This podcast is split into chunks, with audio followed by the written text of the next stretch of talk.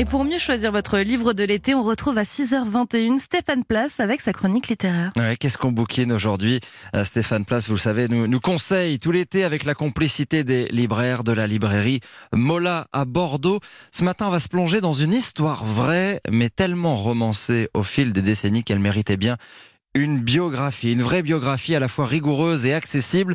Vidocq, voilà un nom qui vous dit forcément quelque chose, mais que savez-vous vraiment de lui C'est ce que vous propose d'apprendre le livre du jour, une bio signée Xavier Mauduit. Stéphane Place. Un fils de boulanger qui passe par le bagne avant de devenir chef de la police de sûreté puis détective privé. S'il y a bien un personnage qui nous fascine encore et toujours, deux siècles après sa mort, c'est François Vidocq. Une existence trépidante, adaptée encore l'an dernier sur grand écran dans l'Empereur de Paris.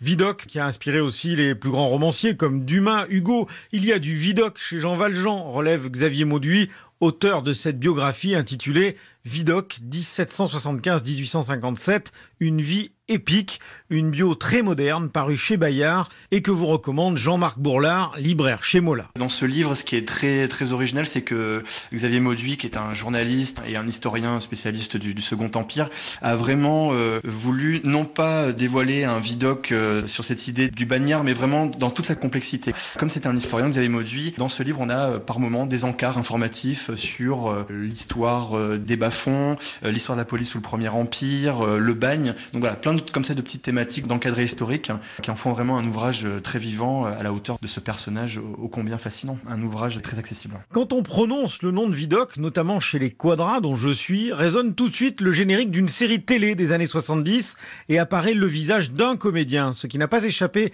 à Xavier Mauduit, auteur de cette biographie. Dans la mémoire de tout un chacun, Vidocq, c'est Claude Brasseur, les nouvelles aventures de Vidocq, la série télévisée. Mais en réalité, Vidocq est un personnage qui draine tout le 19e siècle parce que Vidocq, c'est Jean Valjean chez Victor Hugo, c'est Vautrin chez Balzac. C'est un personnage essentiel, Vidocq, pour comprendre l'imaginaire que les Français se sont construits autour de ce qu'on a pu appeler les bas-fonds, la police. Le roman policier naît au 19e siècle. Donc Vidocq est au cœur, en fait, de notre histoire. Il y a déjà eu des biographies sur Vidocq. Des biographies souvent qui laissaient la part belle à l'imagination. Et ça, on peut le mettre de côté parce que Vidocq est un personnage qui a réellement existé, qui a vécu une folle jeunesse en faisant plein de conneries, faut le dire. Et une micro-bêtise, un faux en écriture, l'a conduit au bagne, ce qui a conduit dans sa vie une succession d'évasions. Et pour ne pas retourner dans cet enfer, Vidocq s'est mis au service de la police.